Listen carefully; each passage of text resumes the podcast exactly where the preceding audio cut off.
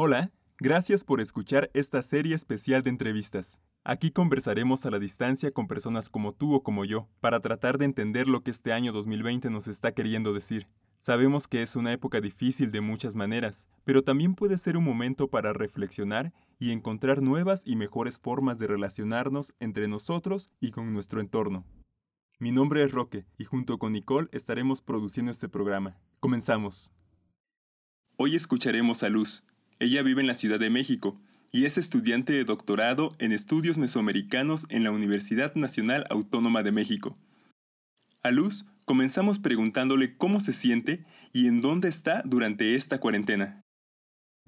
Pues mira, la cosa es que yo ahorita estoy viviendo sola, llevo un rato viviendo sola y de hecho tenía, sí tenía una persona aquí porque estoy rentando un cuarto por Airbnb pero justo esa persona, una chica de Panamá, se tuvo que ir antes de que iniciáramos la cuarentena, porque en su país ya iban a cerrar fronteras, ¿no? O sea, ellos ya, ellos adelantaron un buen la cuarentena. Entonces ella se tuvo que ir y pues desde ese entonces yo estoy acá sola en el departamento y procuro como, como estar la mayoría del tiempo en la sala, que es como estancia, comedor, y cuando ya tengo que trabajar, pues ya paso al estudio. Órale, qué interesante. ¿Y, tu amiga tuvo que, salir corriendo o tuvo tiempo para prepararse? No, la verdad es que sí tuvo que salir corriendo porque ella se tenía que ir, eh, un viernes y el fin de semana previo a esa semana que ella se tenía que ir fue que me dijo que, que tenía que irse porque este, en su país sí empezaban a hacer una serie de medidas como de histeria hasta cierto punto, ¿no? O sea, como también muy radicales se entiende mucho porque pues Panamá es un país este, de tránsito. Pasan muchísimos barcos por ahí, pero también hay muchísimos vuelos. Entonces decidieron cerrar fronteras, pero más bien estaba temerosa de que no pudiera entrar a Panamá. Y también porque tenían un vuelo que tenía varias escalas en El Salvador y en, en Costa Rica, y también los países centroamericanos empezaron a cerrar fronteras. Y fue súper curioso porque ella tenía que irse el viernes que hubo el problema político internacional con El Salvador, ¿no? Entonces, seguro no salía, o sea, no, no, bueno, seguro no podía salir de, de, México hacia El Salvador y después llegar a Panamá, entonces tuvo que adelantar ya su viaje una semana. Órale, qué interesante. ¿Y ya has hablado con ella? Pues solamente eh, cuando llegó a Panamá sí le dije que pues me avisara que había podido salir del país, o sea, si no, pues igual yo iba a estar al pendiente de ella este, y que pues hubiera llegado bien a, Panamá. Sí, me mandó un mensaje, afortunadamente estaba bien, se pudo ir a casa de sus papás que viven como en la provincia, no en la ciudad de Panamá, sino en la provincia. Lo que me dijo es que todo el mundo estaba yéndose hacia la provincia de la ciudad capital de Panamá. Órale, no, pues gracias por esa información, no, no esperábamos ese dato. Sí, es, está curioso porque, o sea, una cosa es como lo estamos viviendo nosotros aquí, ¿no? Pero otra cosa como lo están viviendo, pues, en otros países y más cercanos, ¿no? Y a mí me tocó, pues, esta experiencia con esta chica que además era médico, pediatra, pero médico. Pues sí, como ella muy en la zozobra de las políticas que se estaban llevando a cabo en su país, que eran muy radicales, ¿no? Y también le sacaba mucho de onda que estuviéramos aquí tan relax. Y me decía, oye, pero es que aquí no pasa nada y todo, porque todavía seguíamos saliendo, ¿no?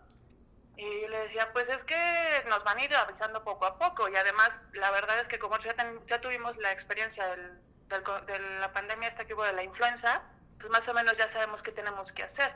Lo que me dice ella es que pues ellos no han tenido ninguna epidemia este, reciente y entonces pues estaban reaccionando como podían, ¿no? Yo la verdad no tengo idea todavía de qué debo hacer. Yo nada más escucho las noticias y digo, bueno, eso, y de repente la, la paranoia y le exagero un poco. Pero ¿tú sabías más o menos qué, qué esperar de esto? Pues es que a mí me tocó la, la, influenza aquí en la Ciudad de México también, pues más chavita, ¿no? O sea, todavía estaba este, a la mitad de mi licenciatura y sí recuerdo que, que de repente dijeron, ya nadie puede salir, entonces todos se tienen que encerrar. Estuvimos alrededor de tres semanas este, encerrados aquí, bueno, cada quien en sus casas, este, en la Ciudad de México por el brote de, de la influenza este, pero ahí sí me acuerdo que sí hubo como miedo, pero además miedo de, miedo de que no sabíamos qué estaba pasando y qué podía pasar y, y la gente se empezó a contagiar, ¿no? Y otra cosa también, la forma de contagio muy parecida a la del, la del COVID, ¿no? Entonces, eh, pero pues no, no, teníamos la experiencia previa. Entonces sí fue un contexto ahí como muy extraño, pero lo cierto es que yo ahí dependía, por ejemplo, de, de mi familia y la verdad es que pues ellos fueron los que se encargaron de abastecer alimentos, de estar al pendiente, las noticias y demás. Yo recuerdo que nada más me la pasé leyendo tres semanas y justo dijeron, una semana se va a tomar una semana más, o sea, estuvimos un mes encerrados y ya después empezó a activar la vida normalmente, ¿no? Pero sí, ya habíamos tenido como esa experiencia, entonces como que hasta cierto punto sí me había dado a mí, bueno, me estaba dando un poco de más tranquilidad porque sabía que en, en términos de política pública el gobierno ya sabía qué tenía que hacer en un contexto de epidemia este, general o generalizada. ¿no? Y además también eso me ha dado también un poco de tranquilidad en pensar de, si ya dijeron que para tales fechas, pero seguro no, se va a alargar esto mucho más, ¿no? O sea, como ya pasó. Y ahorita que estás sola, ¿cómo te sientes en este momento? ¿Cómo, cómo te has sentido pues viviendo esta cuarentena?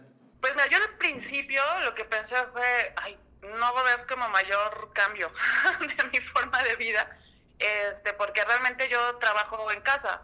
Ahorita no, no tenía que, no, no, tengo que tomar clases, no tengo que dar clases, realmente no tengo que salir a trabajar. Ya sé que tengo que quedarme en casa y estoy acostumbrada a eso, pero no, no es tan sencillo como de ya sé qué hacer y lo hago habitualmente, ¿no? O sea, está esta onda de, es más bien esta sensación de vulnerabilidad de al salir, sí, realmente es como un miedo latente. Eh, no salgo más que una vez he salido, un par de veces he salido al súper, pero no más, porque sí me da como, como mucho temor. Y me cansa, o sea, es cansado estar todo el tiempo en la casa, sola. Por más que tengo aquí a mi mascota y todo esto, o sea, no sé, esta sensación de encierro es muy, muy extraña. Entonces, a veces sí tengo como la pila de decir, ah, sí, me voy a poner a trabajar y las cosas que tengo que hacer, me voy a poner a leer y esto y lo otro, pero llega un momento que digo, no quiero hacer nada, o sea, no voy a hacer nada, no, no me quiero mover. Como si estuviéramos en pausa. Sí, es como un limbo muy extraño, ¿no? O sea, porque eh, eso sí es como disfrutable, pero es también raro. La Ciudad de México es súper ruidosa. Entonces, ahorita hay una, un descenso del ruido en la ciudad que, que solamente se experimenta y es súper padre en este en Año Nuevo y en Navidad, bueno, al, día siguiente de la Navidad, ¿no? En la noche, bueno. O sea, porque pues, todo el mundo se va, o todo el mundo está borracho y, o en, la cruda, entonces las calles están solas, de verdad es una cosa súper bonita la Ciudad de México cuando no hay nadie, ¿no? Calma, sin gente, sin ruido, pero ahorita es una, esa, esa sensación es constante, entonces sabes que no está bien y tampoco está tan padre, o sea, como que sí hace falta el ruido de la ciudad. Porque pues nos han dicho que en, términos este, porcentuales, o sea, ha parado un 60% de, de la movilidad general de la Ciudad de México, que es muchísimo, ¿no? Si estamos hablando de una ciudad casi o de más de 30 millones de personas. Pero eso quiere decir que también hay un 40% que no ha parado, que no puede parar o que no quiere parar. Y la verdad es que hay mucha gente que le da igual. Tú puedes tomar todas las precauciones que, posibles, pero si la persona que viene hacia ti o que viene de la acera no las ha tomado, o sea, ya valió, ¿no? O sea, incluso en el súper si veo que alguien está en el pasillo, me voy a otro pasillo o los dejo pasar y que estén muy lejos de mí o yo me hago un lado, o sea, porque no todos toman la misma las mismas precauciones, ¿no? Hay unos que sí, la verdad eso me da como cierta tranquilidad de que están en, la misma historia que yo, pero no todos, entonces, no sé, va a ser como extraño cómo nos vamos a relacionar unos con otros después de esto. ¿Tú crees que eso es un tipo de xenofobia? Pues no necesariamente porque, o sea, la, la xenofobia tiene que ver con los sí tiene que ver con el miedo al otro, pero digamos que el, motivo es, pues puede ser racial o puede ser por preferencia sexual o, algunos otros motivos, ¿no? No sé si tendríamos que más bien plantear que hay que va a surgir otro tipo de xenofobia hacia las personas que consideramos que no son responsables con eh, las medidas que han, se, han, se han impuesto, ¿no?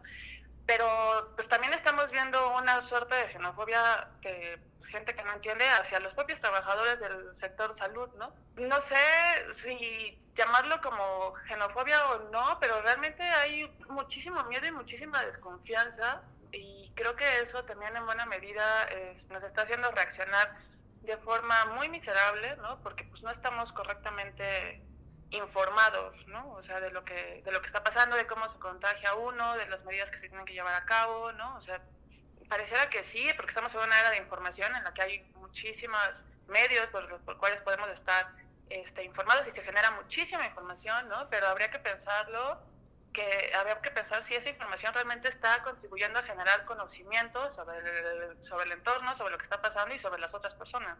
Pero igual hay personas que no lo creen. Y tú ahorita decías que, pues, que te puedes encontrar ese tipo de personas en la calle. ¿Tú has platicado o, o tienes relación con, con, alguna persona que, que no crea que, que existe esto?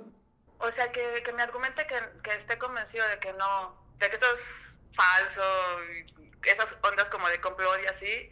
No, o sea, al menos no como en mi círculo cercano, y pero sí me ha tocado que varios de mis conocidos, con las personas que, que, que, platico y demás, con las que estoy en comunicación, no, no como tal que no este, exista esto, ¿no? Pero siempre está como ese celo de desconfianza hacia lo que está haciendo el gobierno, ¿no? Y no voy a decir que yo no lo tenga, ¿no? Por supuesto que sí digo, ay, chale, a ver esas cifras, o sea, de verdad serán, no serán, o sea, nos están eh, escondiendo algo, no nos lo están escondiendo.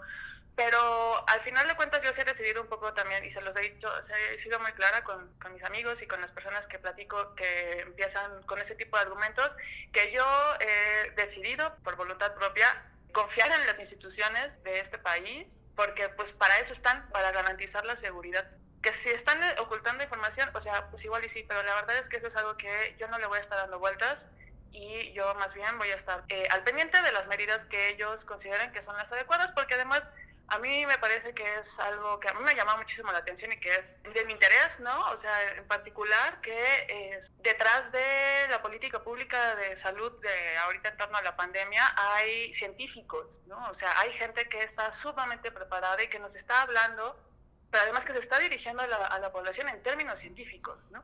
Este, y, aquí ya no es una cosa de que estás preparado o no, o sea, es una cosa de que están generando una suerte de diálogo que a partir de la ciencia busca generar confianza, certidumbre en un contexto que es tremendamente incierto porque ellos no se cansan de decir, o sea, esto puede modificarse en cualquier momento, ¿no? Eso por una parte. Y, y por la otra parte, ¿tú conoces a alguien que, que se haya enfermado de COVID-19? Pues uh, sé, o sea, del, es un familiar del exnovio de una amiga que murió, él, él murió de, de COVID, ¿no? Y además sí nos asustó como a varios porque este chico que murió tenía 28 años. Entonces, porque estaba la onda esta primero de que al parecer los que estaban viendo solamente eran los adultos mayores, ¿no? Y ya está bastante alta la cifra de, de los jóvenes que podemos morir. o sea, lo, que sí ha pasado con la mayoría de las personas que, con las que platico es que todas hemos presentado síntomas en algún momento. Aquí, al menos aquí en la Ciudad de México. Todas. Pero la neta, o sea, y estamos bien conscientes, es histeria estamos tan bombardeados de, cuáles son los síntomas, ta, ta, ta, y hasta yo misma he presentado el olor de garganta, y de repente me duele la cabeza, y de repente me da fiebre, o sea, pero aislados, ¿no? O sea, ni siquiera los síntomas juntos, amigos igual, así que dolores de estómago, la garganta típico, ¿no? Pero pues también es una cosa de que, pues, la Ciudad de México sigue estando contaminada y además sigue habiendo brote de influenza, entonces, pues si te expones, pues también, ¿no? O sea, eso más bien ha sido como la constante una ahí como una especie de sintomatología histérica por parte de todos los que, bueno, mis amigos cercanos que vivimos aquí en Ciudad de México. Como una cuestión hipocondriaca quizá, ¿no? Completamente. O sea, son mensajes, un mensaje o dos mensajes a la semana de, oye, tengo un poco de fiebre, oye, es que me duele la garganta. Entonces, pues ya es así como de, tranqui, no pasa nada, si te enfermas, o sea, te vamos a cuidar, o sea, cualquier cosa así. Este, pero sí, o sea, la neta es que ya llega un momento que dices, ay, esto es sumamente hipocondriaco, ¿no? Lo que va, lo que a mí me tiene un poco aterrada en, en la fase que viene es, este, no solamente que nos podemos contagiar así como más fácilmente, ¿no? Sino que va a haber un chorro de contagios y el sistema de salud puede este, venirse abajo, ¿no? Que es justo lo que han estado tratando de evitar con, con estas medidas, pero es este el riesgo que se cubre. Entonces, si nos enfermamos ahorita, así, quién sabe si nos pueden atender. Eso, eso va a ser eso va a ser el verdadero riesgo, ¿no? Ese es el el problema que más grande, aparte de, del problema económico, que, que, también nos está afectando a todos. Y ves que lo de la cuestión económica está, va a estar fatal. O sea, es, es clarísimo que se viene una crisis económica, bueno, que ya estamos en una crisis económica mundial y que 60% de la población de México que vive en condiciones de pobreza. O sea, que vive al día, o sea, tiene que salir porque sí, ¿no? Pero ya hay un momento que dices, no, es que también vas a tener que parar porque está, está cañón, ¿no? O sea, no sé, es, como complicado. Sí, en, nuestro caso que somos fotógrafos independientes, pues nuestros eventos eh, se han pospuesto. También en mi caso que pues me dedico al arte y dependo de la venta, pues está suspendido.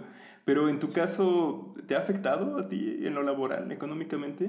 Pues no, realmente a mí no me afecta porque, bueno, hasta el momento, ¿no? Este, porque como pertenezco al programa de posgrados de calidad de CONACYT, este, entonces yo recibo mi, mi estímulo económico cada mes, ¿no?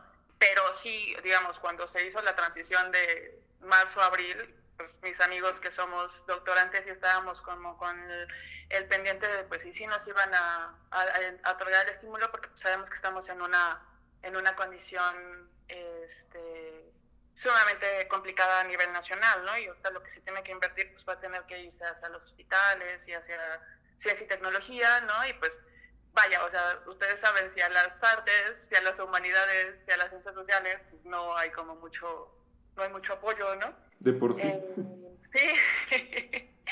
Creo que también es un buen momento para pensar que claro que se tiene que invertir, pero además se tiene que invertir bien en, en ciencia y tecnología, pero bien, bien, bien.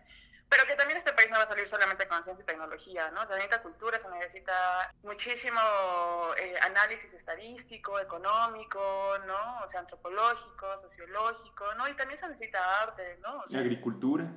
Uh, bueno, o sea, sí es como bien claro que, que ahorita dependemos de los doctores, de las enfermeras y de los agricultores, ¿no? O sea, eso es clarísimo. Pero pues afortunadamente a mí no me ha afectado como tal. O sea, yo tengo que pues avanzar en, en, mis pendientes laborales pues aquí en casa, tengo como buen tiempo, pero sí, como la cabeza luego no, no deja, ¿no? Pues, a pesar que digamos que tengo las condiciones ideales, ¿no? Eh, anímicamente, pues mm, también es abrumadora la situación, entonces no, uno no, no es tan productivo como quisiera hacerlo. Es cierto. Eh, este, por, por, por eso, ¿no? O sea, por la angustia, por el temor, este, por la inseguridad de lo que va a pasar, ¿no? O sea, por los corajes que también uno hace con todo lo que se dice y no se dice, ¿no? Y este temor hacia lo que se viene, ¿no? No solamente que esto que vamos a pasar a la fase 3, que es la parte, la parte más complicada, ¿no? Sino justo esta crisis económica que va a haber, ¿no? Y que muchos no saben si van a tener chamba, si vamos a tener chamba, qué va a pasar. Y la afectación psicológica de estar encerrado, ¿no? o sea, sí es, sí es fuerte el estar, el, el, el, el, que, el saber que no puedes salir, pero además que cuando sales, en algunos casos, como te he comentado, este, al súper o igual mis amigos me escriben que fueron al súper fueron a la farmacia, es un temor latente, ¿no? Entonces, no, no, es, es muy estresante todo eso, ¿no? Sí, sí, porque es diferente que, que te digan no puedes salir de tu casa pero por una cuestión física, a, a, que, a que tú sepas que, que si sales, algo puede afectar tu salud de manera drástica. Sí, lo tienes que procesar de otra forma, ¿no? Porque si hubieran militarizado la pandemia, es decir, el toque de acá nos puede salir y se acabó, ¿no? Y pues puedes odiarlos porque no te dejan salir, ¿no? Pero ahorita es una cosa como de con tu psique, ¿no? La onda de tienes que quedarte adentro, pero además tienes que tener un chorro de cuidados adentro y si sales, no queda de otra, entonces lo haces. Un chorro de cuidado con lo que pasa alrededor. Además, no sé si a ustedes les ha pasado, pero si vas a las compras y regresar, o sea, toda la rutina de sanitización de toda tu ropa y de las cosas que traes, o sea, es también agobiante, ¿no? Sí, e, es porque las medidas que puedes tomar pueden ser infinitas, o sea, depende de, de tu grado de paranoia. Exacto, se está haciendo una paranoia súper loca, pero que además tengo miedo de que se normalice. Sí, también depende de dónde vives, ¿no? Porque en una ciudad más grande, te da más miedo, ¿no? Sí, completamente. O sea, sí, he estado hablando con unos amigos que, que, bueno, de Oaxaca, que están como más relajados, ¿no? Pero también otros amigos de, del occidente, ¿no? Este, en los que ha habido muchísimos menos brotes, ¿no? Y nada, o sea, yo sin ningún problema, ¿no? O sea, más bien se asombran muchísimo cuando yo les digo todo lo que tengo que hacer, de cuando regreso del súper o de cuando saco al perro al baño, cómo lo tengo que limpiar este, las patas cada que regresa, ¿no? O sea, pero justo lo que mencionaba, o sea, sí, sí como que sí dimensionan de, bueno, pero es que estás en la Ciudad de México y además es, es más gente y los contagios son, son mayores, ¿no? Y la gente que está muriendo también es mayor, ¿no? Entonces, se entiende que se esté actuando tan radical, ¿no? Y tú dices que tienes miedo que se normalice y, yo, yo, creo que es entendible porque si se normaliza, pues entonces los contagios van a incrementarse. Pero por otra parte, ¿tú crees que algo positivo puede salir de todo esto? Estoy, o sea, un poco pienso en esta pandemia cuando te enfermas así personalmente, ¿no? De que tienes una gripa o algo así, ¿no? Y que por más que quieras salir o por más que quieras hacer cosas, ser funcional y todo eso, tu cuerpo te dice, no, o sea, tienes que parar y se acabó, porque tienes que sanar y tienes que hacer las cosas bien, ¿no? O sea, tienes que estar bien para hacer las cosas bien, ¿no? O sea, creo que también eso es una forma del mundo, del universo, de la naturaleza, del entorno y hasta la propia sociedad de decirnos, tenemos que, tuvimos que parar porque evidentemente no estábamos haciendo bien las cosas. Y porque esta, este estilo de vida y esta forma de vida no puede continuar así. O sea, no podemos regresar a lo que era normal antes, porque eso casi nos mata. O nos está matando.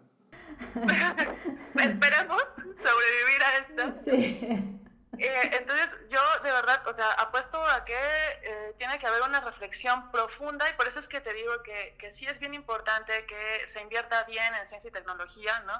Pero que también volteemos a las humanidades, a las artes, a las ciencias sociales, ¿no? Para este, tener una reflexión tremendamente profunda de la forma de vida que estábamos llevando a cabo y del modo de reproducción social en el que estábamos inmersos, ¿no? que nos está llevando a la debacle y que esta es solamente una, una llamada de atención, o sea, esto puede ser, o sea, se puede, pudo haber sido peor.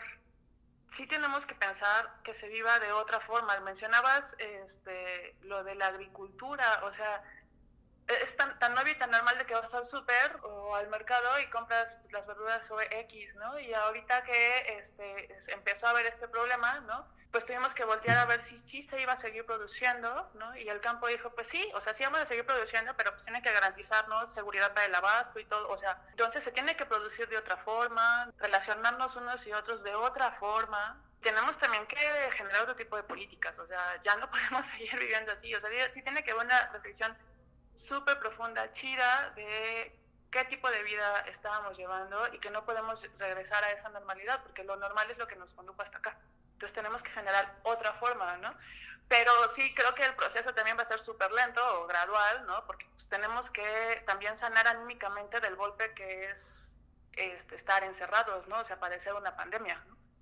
Entonces ahí se puede ver esto que mencionabas, estos quizás nuevos tipos de xenofobia ¿no? hacia el otro, que puedes que lo, señalo como un inconsciente o alguien que no respeta las reglas, ¿no?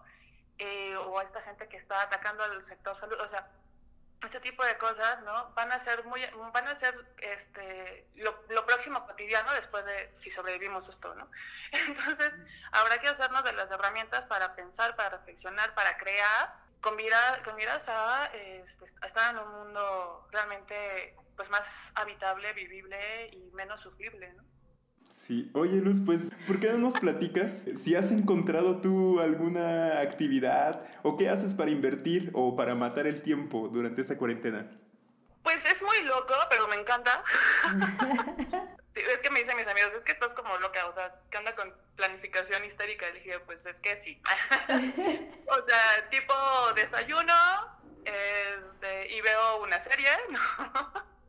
y después leo serie, libro en la mañana, ¿no? Después alguna cosita que tengo que limpiar, alguna cosa que tengo que hacer, pero ya que se venga la comida es otra serie, no la misma, como, y después leo otro libro. O sea, estoy leyendo un libro y viendo una serie después de cada alimento. Eso. Y después en la cena, igual, otra serie. Ya sabes que en esta vida vas acumulando cosas que te gustaría hacer. Y en mi caso, acumulé muchas series y muchas películas que me gustaría ver y muchos libros que tengo que leer o que me gustaría leer, ¿no? Entonces, dije, es un excelente momento para este, poder avanzar en los pendientes que tengo, forzarme también a llevar esa rutina, no, te digo, hay veces que evidentemente no lo hago porque la gota esta de que me da bajón o me vienen a dejar las frutas y las verduras, entonces tengo que esparasitar todo, o sea, cositas así, que me toman bastante tiempo, pero en general eso es lo que me ha como mantenido a flote. ok, eso va a ser todo por ahora. Gracias, estuvo súper cool, súper ameno. Además, voy a platicar con alguien. sí, aquí estamos, cualquier cosa. Eh. Vale, súper, súper, súper. Bueno, gracias, Luz. Gracias, Luz, te que estés muy bien. Chao.